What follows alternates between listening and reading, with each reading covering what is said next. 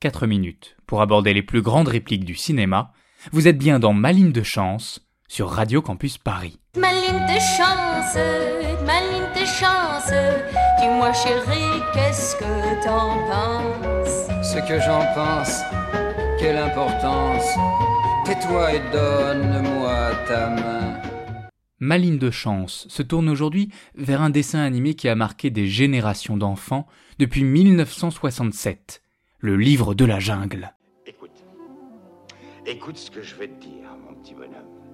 Tout ce que tu as à savoir, c'est que Il en faut peu pour être heureux, vraiment très peu pour être heureux. Il faut se satisfaire du nécessaire.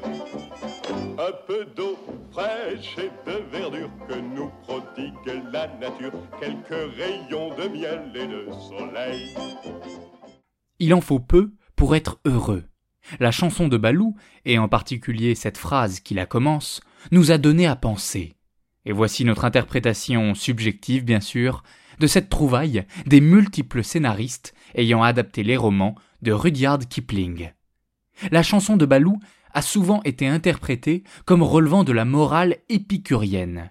Épicure a détaillé le versant éthique de sa philosophie dans sa lettre à Ménécée. Il y distingue trois types de désirs. Les désirs naturels et nécessaires, par exemple se nourrir. Les désirs naturels mais non nécessaires, ainsi bien manger, ou manger de façon luxueuse. Et enfin, les désirs ni naturels ni nécessaires, par exemple posséder une voiture. Et la conception de Balou, dans cette chanson du livre de la jungle, est très claire. Il faut se satisfaire de peu, du nécessaire, c'est-à-dire il faut écarter de soi les désirs ni naturels ni nécessaires. L'eau fraîche, la verdure, le soleil nous suffisent amplement pour être heureux. Comme Épicure, Balou réduit le bonheur au plaisir. Et pour lui, le plaisir est un état d'absence d'angoisse, un état où tous nos soucis sont chassés.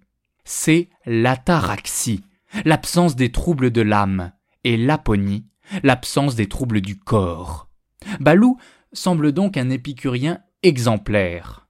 Néanmoins, on oublie en disant cela le versant physique de la philosophie d'Épicure, qui pourtant conditionne le versant éthique. Et c'est là que Balou n'est plus un épicurien. Épicure est en fait un matérialiste, c'est-à-dire un penseur estimant que tout est explicable par la seule matière. Il n'y a rien d'autre dans les choses, dans les événements, que de la matière. Et ce n'est pas ce que pense Balou. Pour Balou, en effet, la nature nous prodigue de l'eau fraîche et de la verdure. Les abeilles de la forêt butinent pour nous. Autrement dit, Balou est un finaliste. Pour lui, la nature agit en vue d'une fin. C'est inenvisageable pour Épicure, puisqu'à ses yeux, cela revient à confondre la cause et l'effet. Mais il y a autre chose qui sépare Épicure et Balou. C'est que Balou nie absolument la dimension de souffrance dans l'existence. Il veut l'écarter à tout prix. Et on peut le comprendre si on écoute la chanson en détail. L'idéal de Balou n'est pas un idéal d'homme, mais un idéal d'ours, un ours bien léché. Or, si l'animal peut avoir un idéal de vie sans souffrance, sans conflit, ce n'est pas le cas de l'homme. L'homme est cet animal particulier qui ne peut pas se passer de l'âpreté de l'existence. L'homme est un être conflictuel. Aussi, la fin du film, souvent oubliée, sera beaucoup plus claire sur le rôle de la chanson de Balou. Mowgli retourne au village des hommes, et ce sont les animaux, Balou et Bagheera, qui reprennent la chanson en chœur. Pour les hommes, il ne suffit pas de peu pour être heureux. L'aspiration a quelque chose de plus, quelque chose qui crée une tension dans l'existence. Voilà ce qui définit la condition humaine ta ligne.